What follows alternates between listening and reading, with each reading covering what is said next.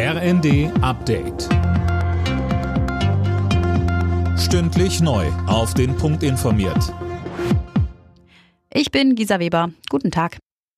Der Kanzler hat sich heute in den niedersächsischen Hochwassergebieten ein Bild von der Lage gemacht. Konkrete Hilfszusagen hatte Olaf Scholz nicht im Gepäck.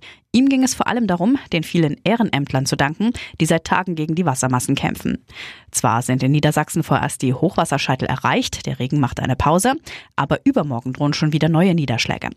Ministerpräsident Weil warnte deswegen beim Kanzlerbesuch. Je länger der Druck des Wassers auf den Deichen liegt, desto größer ist das Risiko, dass doch noch diese Dämme dann brechen können.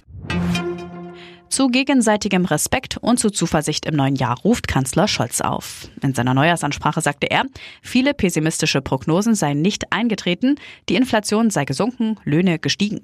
Und weiter? Unsere Welt ist unruhiger und rauer geworden. Sie verändert sich in geradezu atemberaubender Geschwindigkeit. Auch wir müssen uns deshalb verändern. Vielen von uns bereitet das Sorgen. Bei einigen sorgt das auch für Unzufriedenheit. Ich nehme mir das zu Herzen.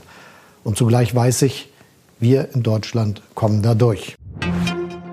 Mit dem neuen Jahr kommen auch wieder zahlreiche Gesetzesänderungen. Viele davon machen sich auf dem Konto bemerkbar. Unter anderem steigen das Bürgergeld, der Mindestlohn und der Grundfreibetrag. Österreich gibt seine Blockade auf. Rumänien und Bulgarien treten im kommenden Jahr dem Schengen-Raum bei.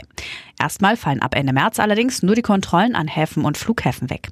Wie es mit den Kontrollen an den Landgrenzen weitergeht, soll später entschieden werden. Alle Nachrichten auf rnd.de